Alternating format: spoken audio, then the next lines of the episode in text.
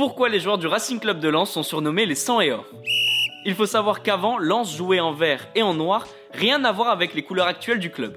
Mais tout change en 1923. Cette année-là, les dirigeants du club se baladent et passent devant les ruines de l'église Saint-Léger de Lens. Pour faire court, l'Espagne a occupé le nord de la France il y a longtemps longtemps auparavant, et les ruines de cette église, enfin ce qu'il en reste, c'est le dernier vestige de cette occupation. En passant devant, le président de l'époque, René Moglia, se dit que le Racing Club de Lens va jouer aux couleurs de l'Espagne. Évidemment, le rouge et l'or ont une toute autre symbolique pour les supporters du Racing Club de Lens. Le rouge symbolise le sang des mineurs et l'or symbolise le charbon, qui est une matière très précieuse à l'époque.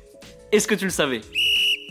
Les amis, rendez-vous demain, même heure, même endroit pour un nouvel épisode. Si ça t'a plu, n'hésite pas à t'abonner, activer la cloche, liker et surtout mettre 5 étoiles. Et oui, j'allais oublier, si t'as une question, peu importe laquelle, il n'y a jamais de questions bêtes, pose-la en commentaire et j'y répondrai dans un prochain épisode. Foodcast est à retrouver sur Spotify, Deezer, Apple Podcast et toutes les autres plateformes. Je te dis à demain, ciao